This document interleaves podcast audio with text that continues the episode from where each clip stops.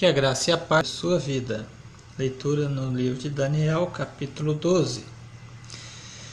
E a NVI, a versão que lemos, traz um título aqui, antes do capítulo 12, Os Tempos do Fim.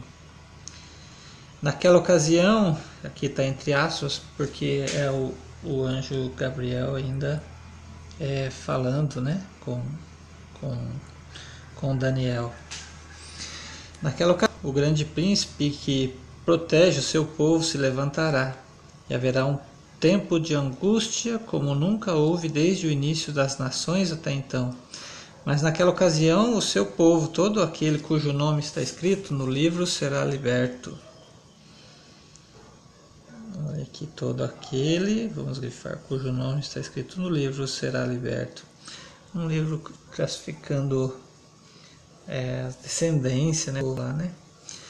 Multidões que dormem no pó da terra acordarão, uns para a vida eterna e outros para a vergonha, para o desprezo eterno.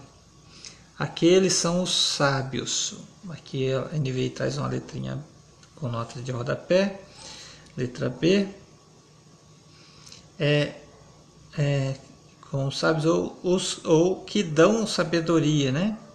Aqueles que são sábios ou os que dão sabedoria reluzirão como o fulgor do céu, e aqueles que conduzem muitos à justiça serão como as estrelas para todo sempre.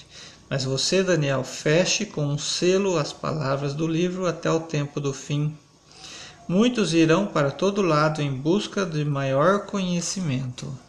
E então eu, Daniel, olhei e diante de mim estavam dois outros anjos um na margem de cada rio e outro na margem de lá.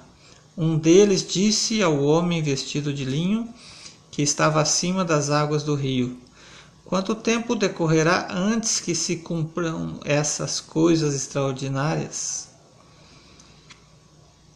Um deles disse ao homem vestido de linho, né? um dos anjos, né? Quanto tempo é, decorrerá? Antes que se cumpram essas coisas extraordinárias. Né? E o homem vestido de linho, que estava acima das águas do rio, ergueu para o céu a mão direita e a mão esquerda, e eu ouvi jurar por aquele que vive para sempre, dizendo: Vou grifar aqui, ó. Haverá um tempo, tempos e meio tempo, quando é, quando o poder do povo santo for finalmente quebrado, todas essas coisas se cumprirão. Eu não sei fazer uma ligação teológica aqui, mas eu estou me lembrando daquela leitura né, de Apocalipse lá, de tempo, fim de tempo, né, da ideia do arrebatamento aqui, né? Que o povo santo não vai estar mais aqui nessa terra, vai, vai ser tirado aqui dessa terra, né? Eu ouvi, mas não compreendi. Perguntei. Ah, aqui, aqui o anjo explica, né, para Daniel. O resultado disso tudo, e ele respondeu: Siga o seu caminho, Daniel, pois as palavras estão seladas e lacradas até o tempo do fim. Muitos serão purificados, alvejados, refinados, mas os ímpios continuarão ímpios Nenhum dos ímpios levará isto em consideração, mas os sábios sim.